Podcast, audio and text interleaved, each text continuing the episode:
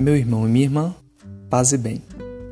No Evangelho de hoje, Jesus fala a seus discípulos que quem violar os mandamentos de Deus e ensiná-los de maneira errada a qualquer um que seja, será considerado o menor no reino dos céus. Assim, Jesus se refere aos falsos profetas. Na primeira leitura, vimos que o profeta Elias lutou sozinho contra mais ou menos 450 falsos profetas do falso deus Baal. Mas mesmo assim, no final, Deus manifestou a sua glória a Elias, o seu servo fiel.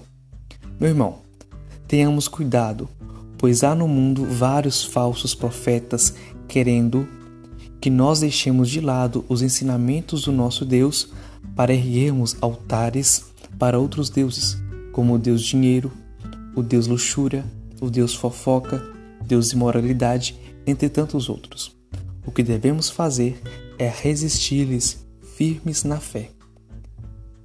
Paz e bem, tenha um bom dia.